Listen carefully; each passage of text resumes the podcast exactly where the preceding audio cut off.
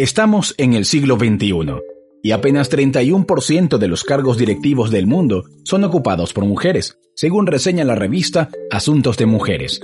Incluso, la brecha salarial de género se mantiene, pues ellas ganan 24% menos que los hombres, aun cuando hacen el mismo trabajo.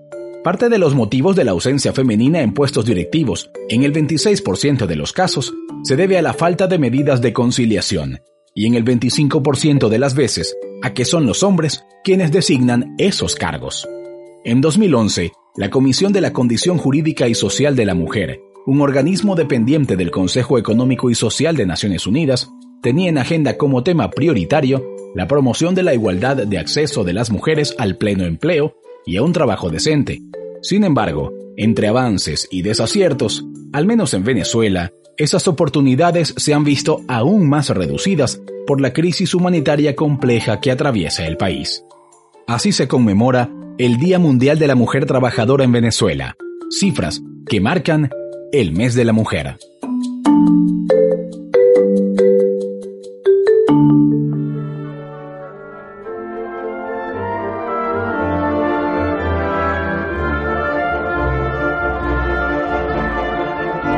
Un tercio de la población femenina venezolana no logra generar ingresos para su autosuficiencia y casi el 52% está fuera del mercado laboral, realizando actividades económicas informales para procurarse una subsistencia precaria. En el país se registró entre 2019 y 2020 una reducción de participación femenina en la fuerza laboral, aun cuando en el 60% de los hogares venezolanos existe una feminización de la jefatura, que implica que son las mujeres quienes llevan el 51% de la carga familiar. Según datos de la Encuesta Nacional de Condiciones de Vida 2020, publicada en junio de ese año, solo 4 de cada 10 venezolanas se encontraba laborando cuando fueron encuestadas. En el caso de los empleadores, solo 3 de cada 10 personas son mujeres, es decir, el 27,4%. También se observó que el 45% de las mujeres cuentan con empleo formal, en comparación con el 60% de los hombres formalizados en el área laboral, según explicaron los investigadores del estudio. Es parte del retrato sobre ser mujer en Venezuela, donde el rezago es evidente también en otras tantas cuestiones. Tomemos en cuenta que lo que esas cifras demuestran es apenas un bocado de realidades del día a día, en distintas áreas, donde el machismo, los micromachismos, los conceptos retrógrados y las limitaciones para las mujeres abundan, incluso inadvertidamente gracias a conceptos y estructuras que siguen ancladas al pasado. Y esto ocurre en muchísimos campos. Hoy escucharemos a cinco mujeres venezolanas, una bióloga e investigadora del Instituto Venezolano de Investigaciones Científicas, una periodista deportiva, una nutricionista y trabajadora humanitaria, y dos directoras de orquestas, parte de ese pequeño 4% de quienes alzan profesionalmente una batuta en todo el mundo.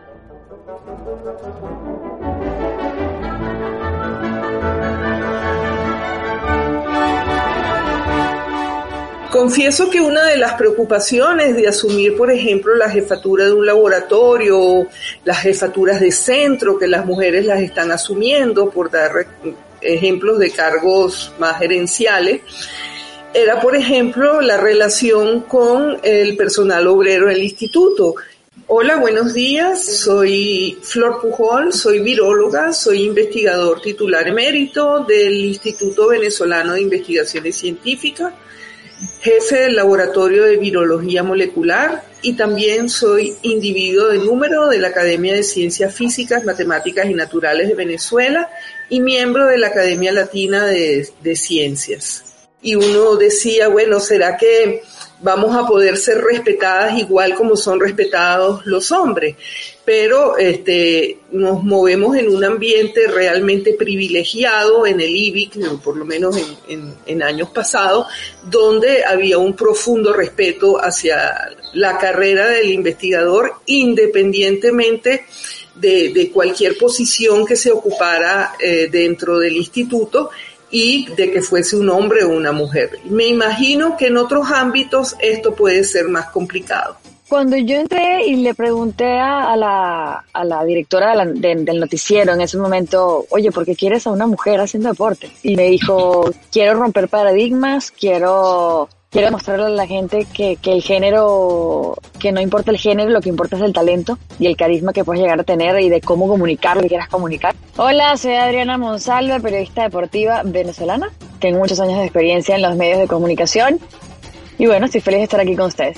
Y bueno, creo que para mí ella fue una gran ayuda porque ella me dio una oportunidad a la que en ese momento no estaba preparada. Y ella me ayudó a formarme, a desarrollarme. Y ya después lo que queda es cada quien cómo asuma la oportunidad que se le da, ¿no? Yo, yo siento que yo la asumí con muchísimo profesionalismo.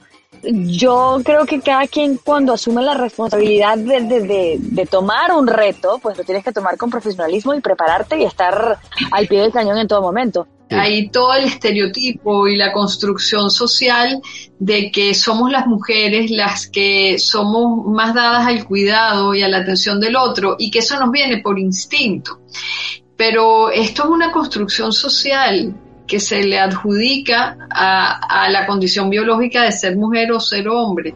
Este, pero como toda construcción social se puede desarmar y convertir en otra cosa.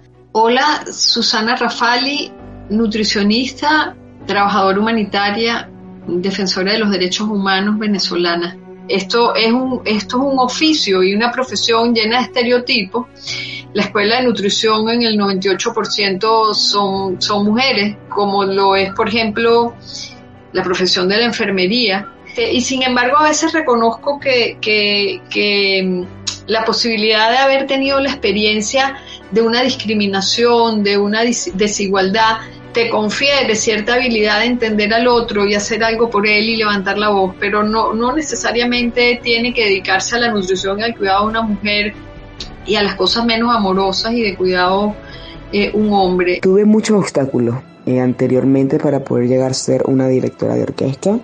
Soy Glass Marcano, soy directora de orquesta venezolana. Eh, la verdad nunca me dijeron quizás exactamente que por ser mujer no podría.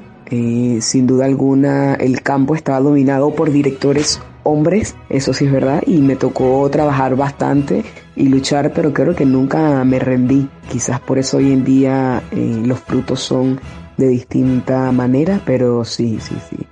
Eh, por ser mujer eh, costó bastante y todavía sigue costando, ¿no? Pero estamos trabajando. Sí, en la carrera de dirección, ciertamente como mujer latina, por lo general tenemos unas particularidades que hay que cuidar o hay que saber equilibrar. Hola, ¿Cómo están? Mi nombre es Victoria Sánchez, eh, soy directora de orquesta y pianista venezolana y actualmente resido en México desde hace ya dos años y nueve meses y en el estado de Hidalgo y trabajo en la Universidad Autónoma del Estado de Hidalgo. La mujer, la mujer latina es muy femenina de manera natural y en la dirección hay que trabajar conscientemente el equilibrio tanto de la energía masculina como la femenina. Y eso implica también factores externos que, que, hay que tener cierto cuidado porque pueden repercutir eh, en la manera en que la orquesta va a abordar su percepción sobre ti una vez que estás en el podio. Porque también estamos condicionados a reaccionar de cierta, de cierta manera ante ciertos patrones. Eso hay que, hay que seguir trabajándolo para derrumbarlo.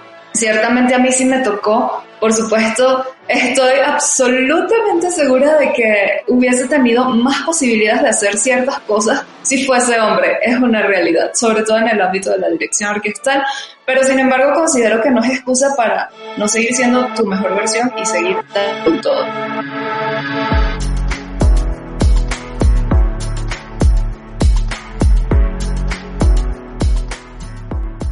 Los estereotipos de género se notan desde el primer momento, cuando apenas inician el camino, incluso cuando ellas son mayoría. A lo largo de la carrera hay una reducción, hay un desbalance mayor de género en la participación profesional y sobre todo en acceder a los más altos puestos, pues a las más altas carreras, como en nuestro caso sería el caso del investigador titular, pues, ¿no? El que alcanza el mayor escalafón aunque eh, de nuevo todo esto se, se, ha visto disminuido en estos últimos años y cada vez más la participación de la mujer es más importante aún en los escalafones mayores de la carrera. En el área de biología, hay otras áreas donde probablemente todavía el, el, desbalance de género es más importante. Pues. En las orquestas, la mayoría son mujeres. En Venezuela, diría que el 85% de los que integran una orquesta son mujeres y el 15% hombres. Y me he dado cuenta que aquí en París eh, también la cantidad de mujeres es mayor a la de hombres.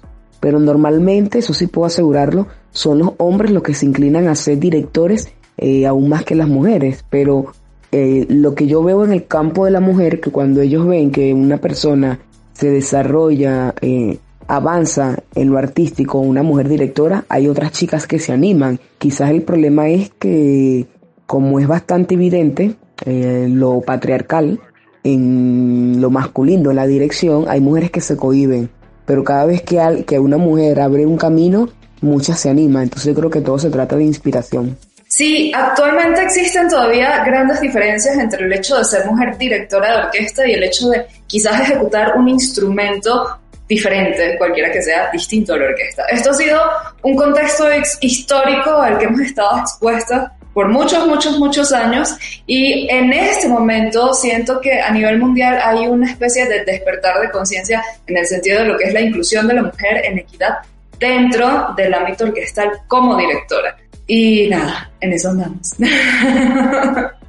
Me pasa todos los días. Me pasa todos los días. Siempre, siempre nos juzgan distinto. Eso, eso, eso no se puede eso no se puede evitar o, quizás queremos que se evite, pero cada vez es menos, pero todos los días va a haber alguien que te vea por primera vez. Entonces, eh, por el hecho de ser mujer y porque sigue habiendo machismo en esta, en esta, en el mundo entero, no solo en esta profesión, siempre hay alguien que te ve por primera vez y dice, wow, esta mujer, mira cómo habla, mira, sí sabe. Pero creo que, que yo uno tiene que ser muy seguro de lo que uno de lo que uno sabe. Y yo en este medio me, me, he dado cuenta que yo tengo que complacerme a mí misma, ser mejor cada día por porque yo quiero ser mejor cada día, porque yo quiero ser mejor que la de Adriana de ayer o la de Adriana hace dos semanas. O sea, tengo menos oportunidades por ser mujer, por ser latinoamericana y no hablar perfecto el inglés, este, eh, eh, por ser blanca. Hay, hay discriminaciones inversas en África en las que creen que los, los blancos debemos todo, les debemos todos históricamente, o discriminaciones por la orientación sexual o discriminaciones en, eh, por por razones religiosas. Entonces, em, yo creo que la igualdad es un, es un concepto ahora mismo eh, eh, tan vigente como siempre, pero entendido mucho más en todas sus dimensiones te puedo decir que en la cooperación internacional hay organizaciones maravillosas para facilitarle a uno las cosas. Cuando te toca abrir la memoria y cuenta y ver las fotos de los directores nacionales de estas organizaciones o de los directores internacionales, es, la mayoría son europeos, blancos, hombres. Eh, entonces, pero bueno, hay excepciones y a, veces reconoces que eso obedece a ciertos, eh, ciertas tendencias. Eh, no, no, por convicción, sino por no quedarte fuera del, fuera del, del movimiento y de la corriente de la igualdad, ¿no? Más adelante en esa ruta se presentan otros escenarios.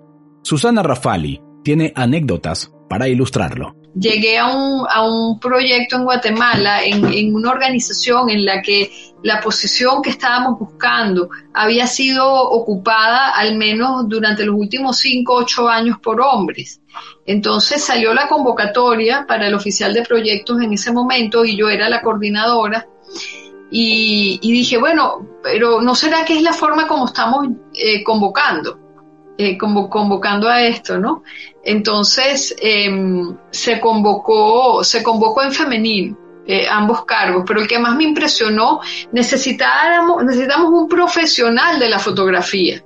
Se puso esto en, en, prensa y en radio solicitando un fotógrafo y llegaban 20 currículum de hombres y llegaban dos currículos de mujeres. Dos mujeres que al ver se solicita fotógrafo se veían identificadas y mandaban sus credenciales. Una sola vez publicamos, se solicita fotógrafa en femenino y tuvimos la, a la inversa, llegaron 30 currículum de mujeres este, y llegaron, eh, y, de, hombres no llegó ninguno. Eh, yo creo que, que, en, términos de, lo que está escrito en los libros, en términos de, la tradición científica que uno encuentra escrito eh, incluso en papeles científicos de academias muy, muy reconocidas, eh, tampoco, tampoco se hace, se hace esta distinción. Yo, yo pienso que yo desde muy, desde muy temprano este, comencé a entender que, que incluso esos rigores académicos eh, había que en algún momento dejarlos de observar para acercarnos más a la realidad que era posible. Te doy, en términos de mis estudios de nutrición, dos ejemplos concretos. Cuando hacíamos las encuestas de nutrición en, en las comunidades, en comunidades rurales o en comunidades urbano marginales, por, por default, por estereotipo, vas y le haces la encuesta sobre la alimentación familiar a la mujer, porque se entiende que la mujer es la que hace el mercado, la que cocina, la que administra los alimentos y la que sabe cuáles son las necesidades del hogar.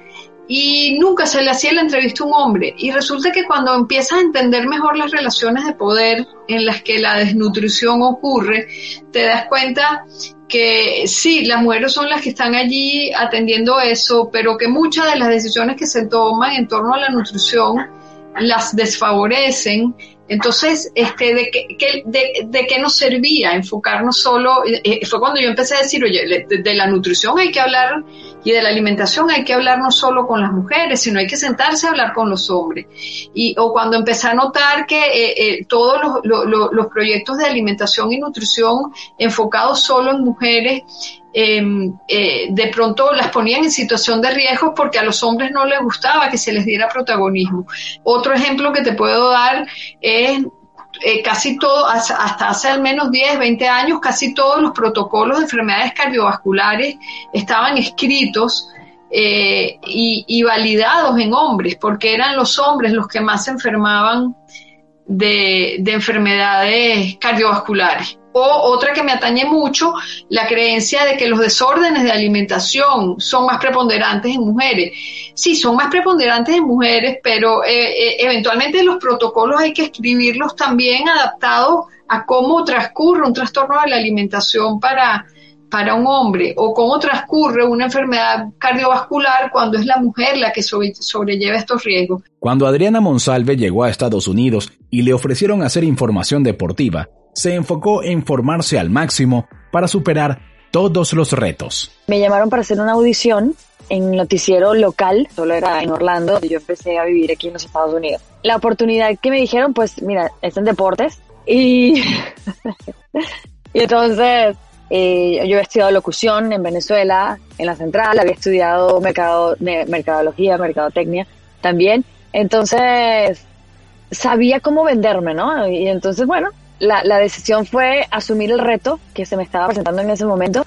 Me dijeron que hiciéramos que fuera una mujer la que esté en, el segmento de deportes del noticiero local. Y bueno, eran tres minutos que yo los hacía mío. Y yo era la productora, era la editora, era la, la reportera, la relacionista pública y creo que me enseñó muchísimo porque descubrí y, y me desarrollé en las diferentes áreas para luego tener una formación más completa dentro del ámbito deportivo, ¿no? Entonces, quizás me llegó el deporte de una manera causal, porque no me gusta decir casual. Yo siempre supe un poco más de deporte que cualquier amiga mía, eso sí, porque toda la vida consumí deporte y vi deportes y además jugué deportes. En Venezuela jugué criollitos en, en, en, kicking ball toda mi vida. El béisbol lo seguí toda mi vida porque mi papá era muy fanático del béisbol, quiso ser jugador profesional y quiso ser jugador de grandes ligas. Ese era su sueño, hasta su nombre tenía. Me, me ha apasionado muchísimo todas las historias que, que envuelven el deporte y creo que por eso me ha gustado mucho. Tuve que aprender muchísimo antes de, de, de, de, poder demostrar lo que era y creo que tuve cuatro años prácticamente de formación en ese canal que te digo para, para poder llegar, como decimos nosotros, a las grandes ligas, para poder llegar a un canal como ESPN, como, como Univision, que ya es más macro, el tipo de, de audiencia que puedan tener. Sí hubo un proceso, hubo un proceso de mi desarrollo de mi carrera por cuatro años, así como, como que si hubiera ido a la universidad cuatro años y, y estudié pues deporte. Bienvenidos a Contacto Deportivo, les saluda Adriana Monsalve. Este día lunes la directiva de las Águilas del la América anunció la salida de Miguel Herrera por los resultados que no se consiguieron en esta temporada y porque sus comportamientos no son cónsonos con los valores del Club América. Para todos ustedes, un abrazo de parte de la Monsalve. Es momento de decirles que soy A. Aún así, la tarea pasa todavía hoy por formar también a quien mira y a quien juzga. Es una educación diaria que tenemos que nosotros tener como mujeres en el deporte. Educar al televidente, educar al, seguidor de Twitter, educar al, al seguidor de Instagram, eh, porque es un constante juicio que lamentablemente no nos juzgan por ser seres humanos, que nos podemos equivocar en cualquier momento, porque como cualquier ser humano se puede equivocar. Ellos creen que tú te equivocas en el deporte porque eres mujer. Y, no es así, pues. O sea, nos, nos equivocamos porque somos de carne y hueso como, como cualquiera.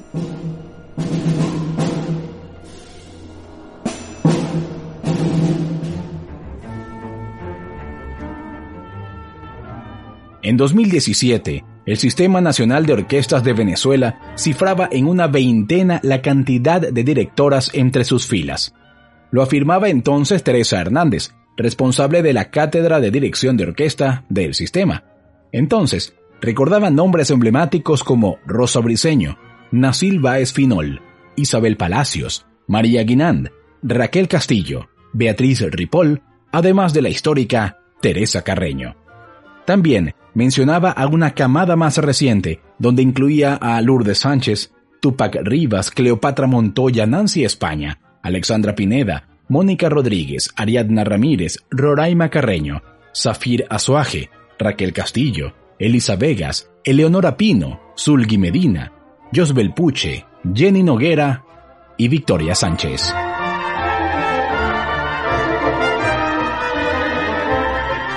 Sí, ya cuando salíamos a giras se notaba, a giras internacionales, sí se notaba que las carteleras de los grandes teatros casi siempre, en el 99,9% estaban conformadas por hombres, ¿no?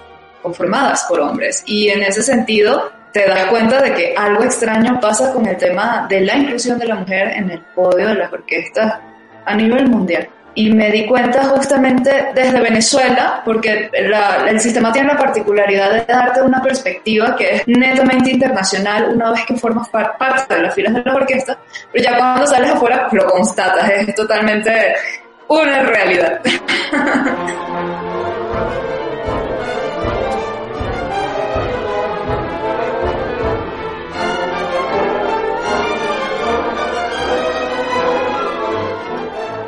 El primer concierto de Glass Marcano como directora fue con la Orquesta Juvenil de San Felipe, en su natal estado Yaracuy.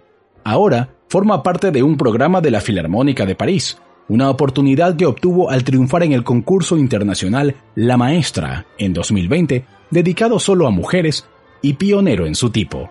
Sí hay una pequeña desventaja entre, en, el, papel de, de la mujer directora en las orquestas y puedo contar un ejemplo. Hace unos días se eh, dieron los resultados de un concurso y eran 24 finalistas y nada más quedaron 6 mujeres de 24. Entonces uno quizás ve la diferencia, pero creo que vamos poco a poco luchando para tratar de tener más campo.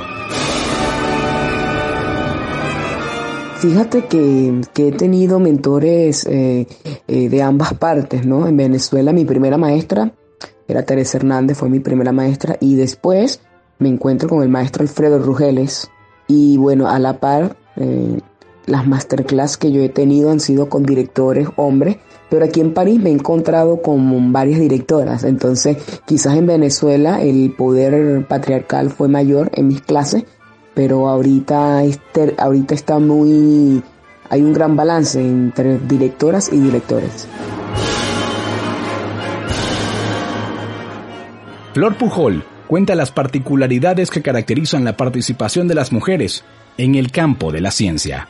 Bueno, yo diría que a diferencia de, otros ámbitos, quizás es, eh, es un, un área donde la mujer ya tiene una participación afianzada. Sigue habiendo en los estudios, cuando uno estudia los científicos, por ejemplo en Venezuela, sigue habiendo un desbalance de género, sigue habiendo eh, mayor eh, contribución por parte de, de, la población masculina, pero ese desbalance se ha ido equilibrando a lo largo de los años. A lo largo de la carrera tuve interacción con con varias mujeres con mucho temple y que han sabido ocupar eh, posiciones importantes como jefatura de centro, presidencia de la academia.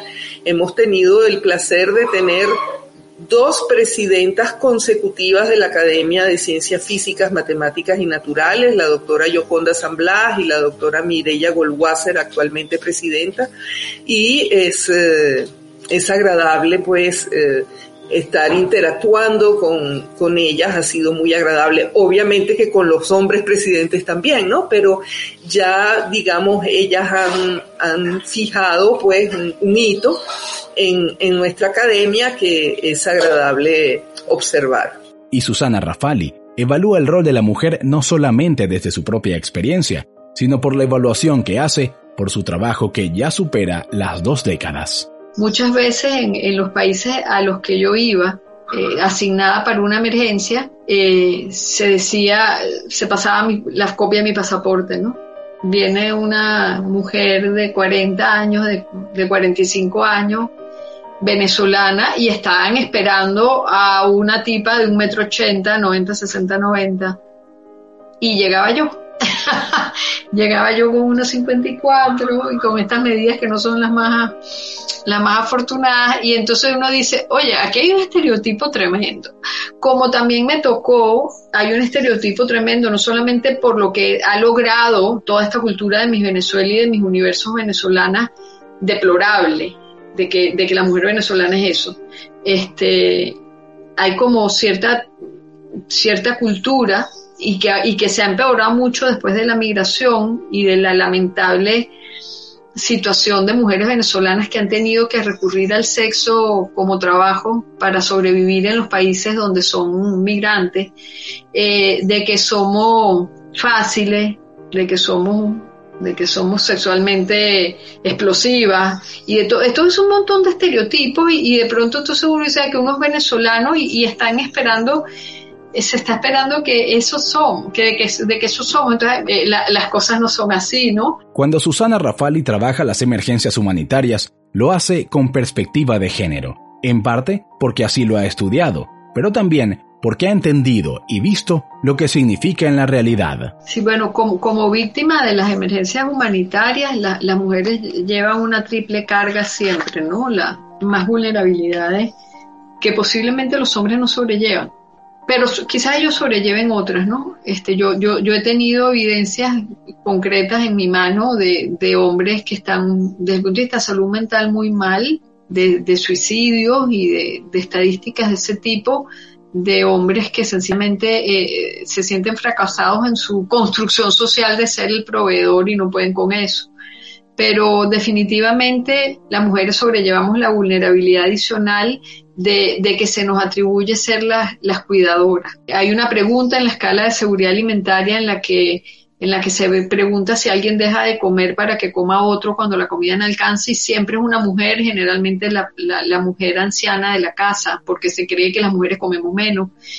A veces la búsqueda de atención eh, eh, se la dan más a la niña que al niño porque se piensa que el niño aguanta más y resultan afectados los dos. Ahí he visto discriminaciones enormes, enormes también. Pero tiene la mujer además la vulnerabilidad que muchas de las, de las ayudas humanitarias que se distribuyen ahora a veces se despachan en horarios que ellas no pueden asistir, se despachan en sitios muy distantes que para ellas representan una gran inseguridad caminar hasta llegar ahí inseguridades que, por las que nos pasa un hombre. En términos de ese acceso a la ayuda humanitaria, eh, creo que todavía nos hace falta un montón para, para facilitarle las cosas más a las mujeres este, según sus necesidades según sus necesidades específicas.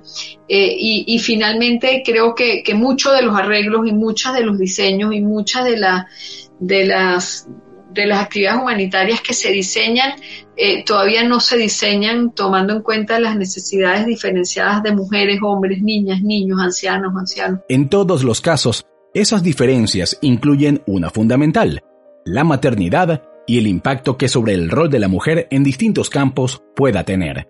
Un asunto que puede llegar a convertirse en una amenaza en sí mismo.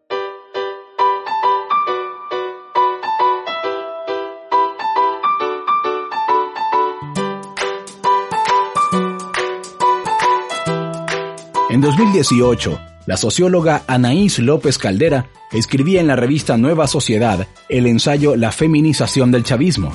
En él decía que si bien es cierto que la constitución venezolana de 1999 amplió de forma excepcional la cobertura en materia de derechos para promover y garantizar la autonomía de las mujeres en todos los ámbitos de su vida, con el transcurrir de los años ha sido muy difícil concretarlos por las resistencias dentro del proyecto chavista a incorporar en su agenda política asuntos que son fundamentales pero no populares en la sociedad venezolana, como ocurre con muchas de las cuestiones de género. Por el contrario, lo que se ha venido gestando y consolidando en los últimos 20 años es la radicalización de una ideología maternalista que exalta el papel de las mujeres, especialmente de las más pobres, como madres y cuidadoras. Nos hace falta un equilibrio del género para enderezar este mundo. La mujer como un todo, su, su pasión, su inteligencia, su capacidad de amar mucho más, así lo creo, que nosotros los hombres. Su capacidad de sacrificio supremo, su amor por los hijos, su amor por todo. Que Dios te bendiga por haberle dado a la patria seis muchachitos y muchachitas. A parir, pues, a parir todas las mujeres de seis hijos, todas. Que crezca la patria. ¡Música! Según cifras de la Organización Mundial de la Salud, la razón de mortalidad materna mundial se redujo en alrededor de 44% entre 1990 y 2015. Según las cifras del Ministerio para la Salud de Venezuela, durante el mismo periodo, la tasa de mortalidad materna aumentó 52,61%. Y si se saca la misma cuenta, pero con datos del año 2016, esa tasa aumentó 90,52%. Por otra parte, en Venezuela se ha impuesto una maternidad forzada por la crisis humanitaria que impide el acceso a métodos anticonceptivos.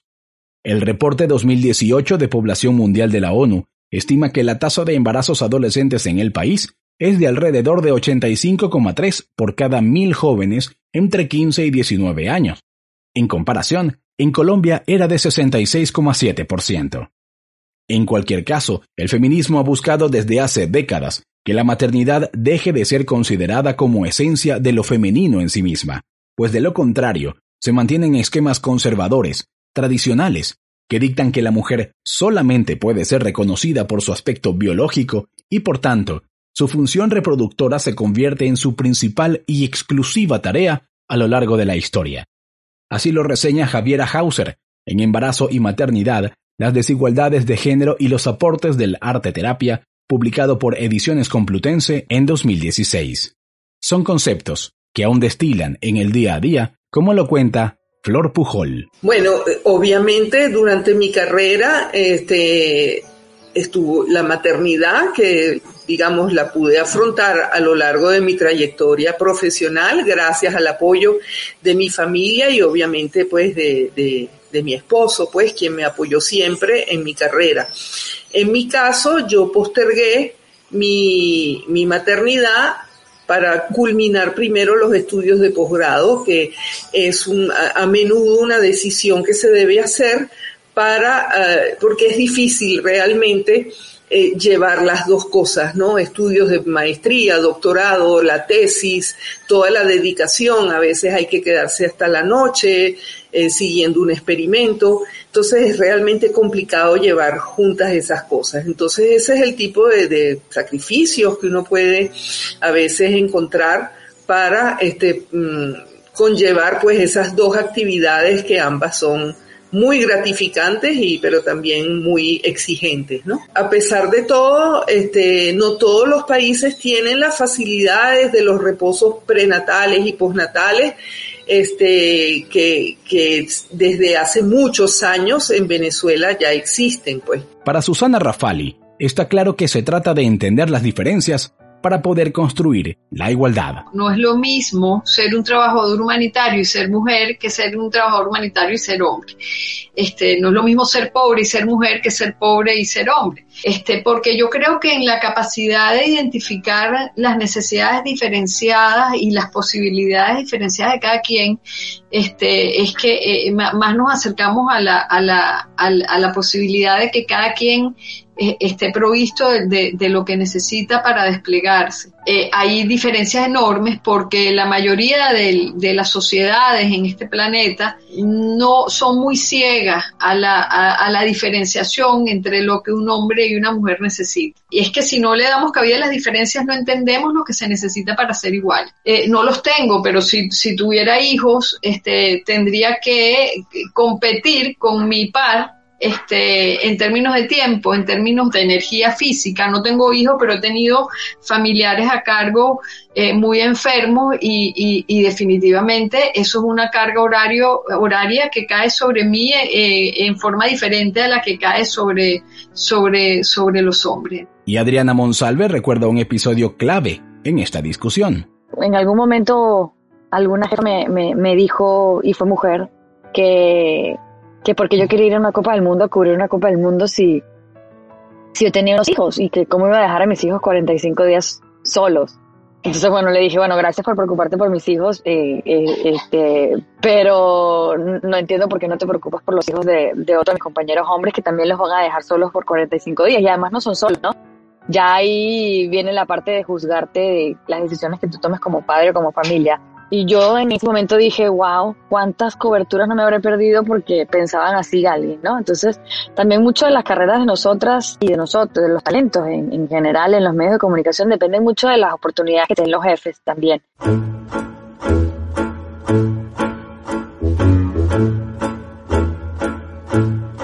Y no solo es la maternidad, sino la propia idea de feminidad, como lo cuenta Victoria Sánchez.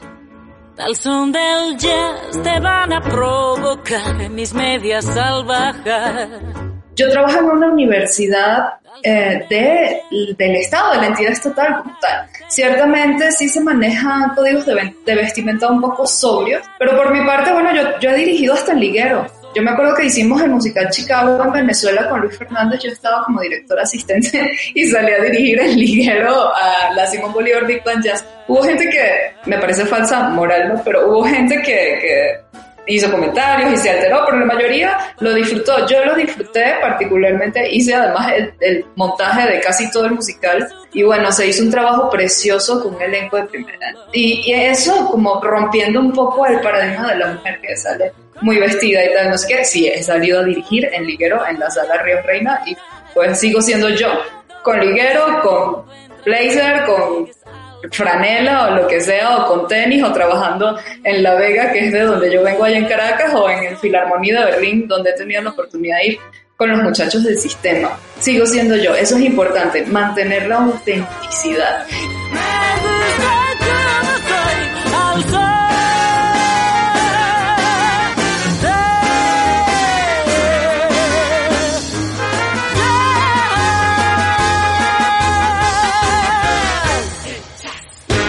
El futuro debe ser cada vez más femenino. Por eso, no solo basta con mirar atrás y evaluar lo avanzado, sino sentar las bases para mayores cambios en las generaciones que vienen. Lo sabe Victoria Sánchez, quien lo aplica allí a donde va, particularmente donde hace vida hace algunos años, en México. A mí me gusta poder sembrar y dar apertura a las niñas y jóvenes que vienen en la siguiente camada, porque es muy difícil lidiar con estructuras ya impuestas. Sí se pueden romper y se están rompiendo, pero es mucho, mucho más valioso e importante desde mi punto de vista sembrarlo en las niñas y jóvenes, en los niños en general y jóvenes en general que vienen creciendo y haciendo vida orquestal a nivel mundial. Acá estoy haciendo un proyecto inspirado en el sistema de orquestas dentro de la universidad que se llama Sinfónica Juvenil Gatas de la Música. Y precisamente en ellos busco cultivar no solamente el tema de la equidad, sino también el tema de estos liderazgos obsoletos ya desde mi punto de vista inalcanzables, impenetrables, que están en la punta y el resto está abajo. Con ellos busco establecer un trabajo y una dinámica mucho más horizontal, mucho de potenciar el valor de cada quien, de cultivar la inteligencia emocional. Flor Pujol habla de una formación para todos, donde el foco esté puesto en las posibilidades de la propia vida asumida, sin limitantes y sin desigualdades. ¿Qué le diría a una niña o a un niño por ser científico? Que es una carrera maravillosa, donde uno no se aburre, donde el trabajo se convierte en un placer el día a día. Este, si puede haber grandes frustraciones, este, pero la pasión que uno puede desarrollar por su carrera es muy grande. Y en particular a la niña, este, le diría que es una carrera donde es fácil eh, desarrollar una trayectoria y creo yo que en muchos países, además, no solo en Venezuela, es más fácil hacer una carrera exitosa en el ámbito científico que en otros ámbitos profesionales. Y Adriana Monsalve seguirá insistiendo en que colegas y audiencias evolucionen con un objetivo claro. El día que nos dejen de preguntar qué significa ser mujer en un mundo de hombres, ese día me daré cuenta que que el machismo en el deporte ha terminado y lamentablemente no ha terminado. Tengo 16 años respondiendo lo mismo.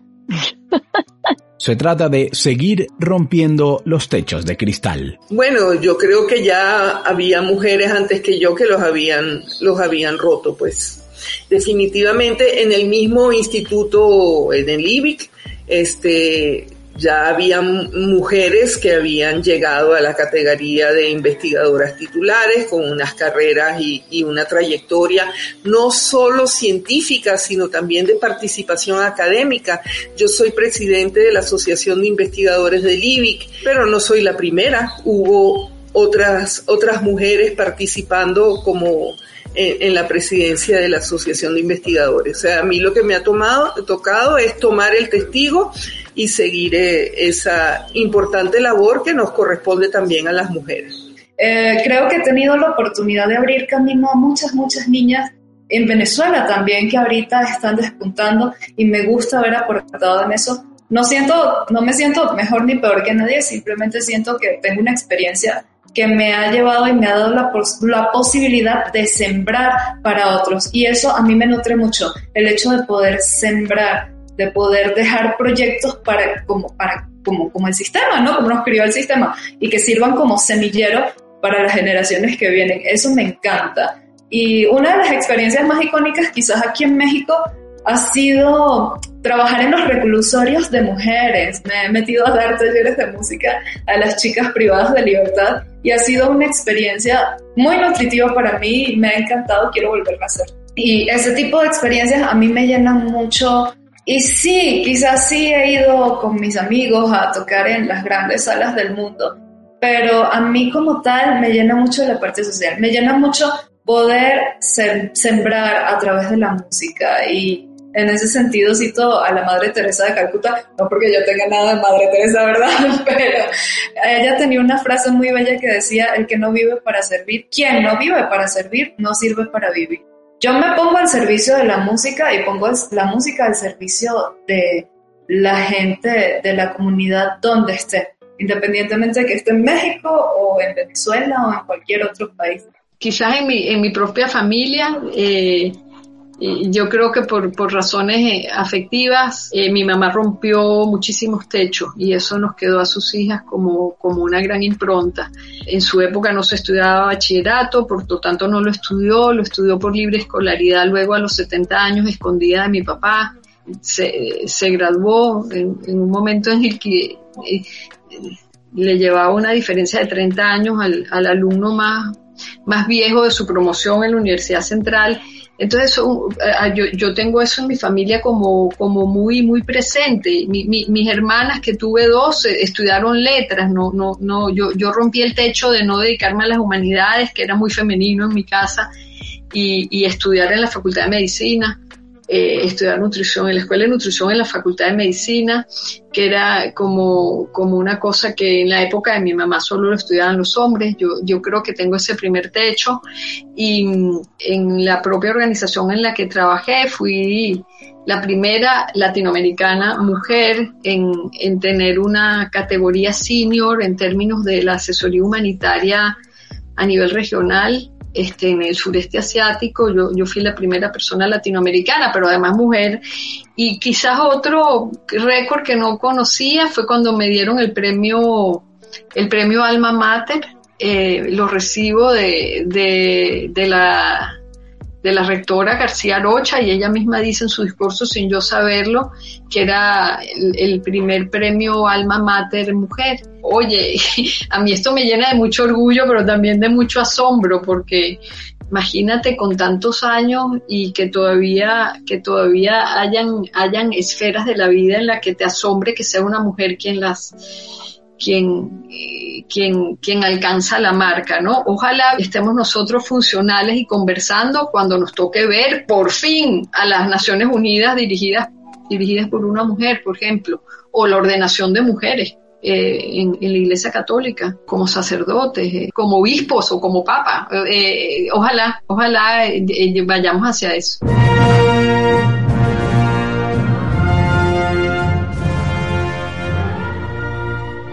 Todavía en 2020, un 47,4% de la población del mundo decía que los varones son mejores líderes políticos y un 41,4% cree que son más idóneos para mandar en los negocios, según encontró un estudio del Programa de Naciones Unidas para el Desarrollo, PNUD, publicado en marzo de ese año.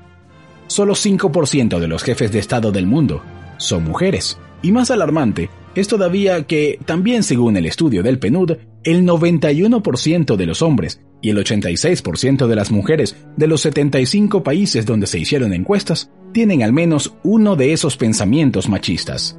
Y atención, que se trata de territorios que concentran el 81% de la población global. Por si fuera poco, un 30% de la población mundial cree que está justificado que un hombre le pegue a su pareja, y el 50% de los varones cree que ellos tienen más derecho a un trabajo que ellas.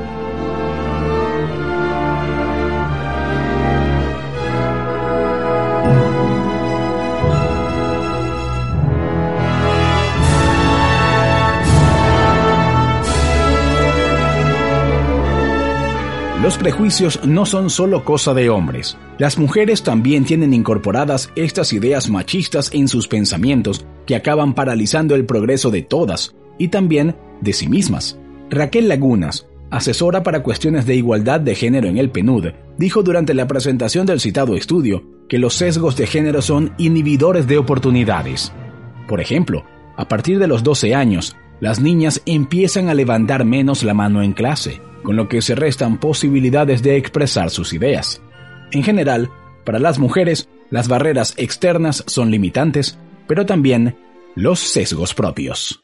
Sesgos que Flor Pujol ha visto en juego cuando en sus laboratorios la cantidad de mujeres sobrepasa la de hombres, o Victoria Sánchez en orquestas. Pues yo diría que puede haber mayor complicidad, obviamente, en, muchos temas, en muchas preocupaciones que son más de, inherentes a nuestro género, pero también puede haber más competencia. Sí he notado que eh, las colegas mujeres a veces pueden aceptar mejor el éxito de un colega masculino, quizás por considerarlo más normal, y en cambio sienten más eh, competencia, se puede ver problemas de competencia entre mujeres eh, cuando la otra mujer accede a, un éxito profesional. Dentro de todos somos una, una población, una sociedad machista, así que sigue existiendo ciertos prejuicios, creo yo, a pesar de todo dentro de, de nuestra sociedad, inclusive en el ámbito científico. Tengo una anécdota en la que sí viví mucho el machismo en una, en una orquesta profesional en Caracas pero estaba fomentado ese machismo por las mujeres y es algo muy curioso, porque ciertamente eran ellas las detonantes de, esta conducta de quizás exclusión, de, de rechazo, de recelo, de envidia. Y es importante también que se hable de eso porque muchas veces estas culturas machistas son fomentadas por nosotras las mujeres al aceptar y tolerar ciertas actitudes, ciertas conductas y a no permitirnos, aquí manejamos mucho un concepto que se llama sororidad, al no permitirnos compartir e impulsar a las mujeres que están a nuestro lado, sino, sabes, como que lanzar puñaladas para que no lleguen. Yo no soy partidaria de esa filosofía, yo creo que hay espacio para todo y para todos y si no existen, los creamos. Susana Rafali, por su parte, habla de solidaridades diferenciadas. La solidaridad entre hombres este, suele ser mucho más implacable que la, que la solidaridad entre mujeres. Este, los hombres tienden, y lo sabemos, en, en, las esferas feministas lo decimos, eso es pura solidaridad entre machos. O sea, ninguno va a salir a, desprestigiar al otro porque todo el clan se, todo el clan se, se, se, vería comprometido, mientras que tú ves que entre las mujeres sí hay más, a veces más rivalidades, más menoscabo de unas a las otras. Además, la nutricionista y trabajadora humanitaria cita a Carmen Alborch. Tiene un libro que se llama Malas, que es extraordinario y que, explica que toda esa rivalidad entre mujeres eh, forma, es una consecuencia en sí misma del androcentrismo y de, la, de, la, de las sociedades androcéntricas. O sea, la, la necesidad de la necesidad de, de, luchar y de, y, de, y de ponernos en una situación de igualdad frente, frente a sociedades que favorecen más que los hombres lleguen a, a, tener posiciones de, de, mayor beneficio que las mujeres es tal que nos peleamos entre nosotras por a, pelearnos frente a un hombre. Y esto esto es lamentable. Incluso tenemos el tenemos la palabra para eso. Eh, el la palabra soldado en la tradición de los ejércitos muy masculino viene de soldado, pues la solidaridad viene de soldado, de, de, esa solidaridad entre hombres, mientras que la de mujeres se le dice sororidad porque es entre sores, entre mujeres, entre, entre hermanas religiosas. Este, y la, y la una, la diferencia entre una y otra es que muchas veces, quizás entre las comunidades de hombres, eh, eh, el uno el uno acompaña al otro, lo defiende y esto, mientras que en la sororidad no es estar con la otra, es estar por ella, es estar por la otra. Entonces yo he tenido muchísima más experiencia en, en, comunidades femeninas que masculinas de esa capacidad de estar por la otra. De decir, yo, yo hago esto por mí, pero también levanto la voz por ti. Este, y, y, y, aunque no estoy afectada, voy y lo hago como si me estuviera pasando a mí, porque esto nos está pasando a todas y lo que se reivindique va a ser para todos. Superar todo ello ayudará a diseñar y disfrutar de unas nuevas y distintas relaciones sociales. Estoy cada vez más convencida de que tenemos un rol central y unas potencialidades enormes para hacer la diferencia en los ámbitos técnicos y en los ámbitos sociales y políticos que nos ha tocado todavía hace falta un, montón de, espacios, de, crear espacios para eso, pero no es que no existan los espacios y hayas que crearlos, no, los espacios en los que están creados, este, arreglar las cosas para que intencionalmente las mujeres participen. Y, luego ya un poquito más abajo, este, también para, para garantizar y, facilitar las cosas de manera que las mujeres puedan tener más, más cabida en los espacios humanitarios en, en, en posiciones de toma de decisión y de, y de diseño y de diseño de las cosas. El feminismo es una lucha constante, una posición de vida, y como tal, es tan subjetiva como quien la enarbola. Yo considero que la mayoría de las mujeres eh, naturalmente somos feministas, ¿no? Pero yo me inclino más hacia la igualdad de oportunidades y hacia el mérito. ¿En qué sentido? que la persona, independientemente de su color, de su raza, haga un buen trabajo, se le premie por ese resultado. No hablemos tanto del, del aspecto físico, hablemos del resultado que transmite esa persona. Si hay un concurso donde es mixto, mujeres y hombres, y de repente son algunas mujeres que llevan más la batuta, pues el mérito es para las mujeres. Pero si son los hombres los que llevan más la batuta, el mérito es para los hombres. Hay que tener eh, o sea, ese es mi punto de vista de, si me considero eh, feminista. Claro que sí, ¿no? Eh, sin duda alguna creo que todas las mujeres por dentro somos feministas, pero a ciertos niveles, ¿no? Y con ciertas direcciones. Sabes que no soy muy fan de los ismos, pero para mí el feminismo, yo, yo diría que, que yo soy femenina y me gusta luchar porque tengamos más espacios, luchar porque nuestro género sea más respetado pero para mí esto no es una competencia de, de, que las mujeres somos mejores que los hombres y los hombres somos mejores que las mujeres. Para mí es sencillamente demostrar que somos un complemento, tanto hombres como mujeres somos complementos en los medios y que, y que hay espacio para todos y que sencillamente el mismo trabajo que yo haga o que haga un hombre pues sea valorado de la misma forma. Bueno, el feminismo es una reivindicación lógica y necesaria por las discriminaciones que han ocurrido hacia la mujer, pero que también puede llegar a exacerbaciones y extremos. De alguna forma, en todos los ámbitos, y no sé si esto tiene que ver con mi signo, que soy Libra, me parece que las posiciones radicales en cualquier ámbito son no son no son buenas pues y, y conllevan a excesos no comparto, quizás tengo también un, cierto grado de, prejuicio machista, pues, por, por, la sociedad donde vivo, este, no comparto forzosamente todos los ideales de los movimientos feministas. Pienso que debemos luchar por lo que las mujeres no sean discriminadas, sus justos derechos, pero tampoco podemos exagerar y voltear la tortilla hacia una discriminación al hombre. El feminismo es es una filosofía, es una corriente, es un movimiento que ha pasado por corriente, es un ámbito del, conocimiento y de la formulación social que ha, llegado incluso a tener tanta solidez que se revisa a sí mismo por, en momentos históricos y, se renueva y avanza con la sociedad. Lo soy en el alma y lo soy en, el corazón y, con, todo mi, con, con toda mi capacidad y con ese mismo respeto este, tengo a mis, a mis compañeras feministas que, que van más adelante abriendo los caminos.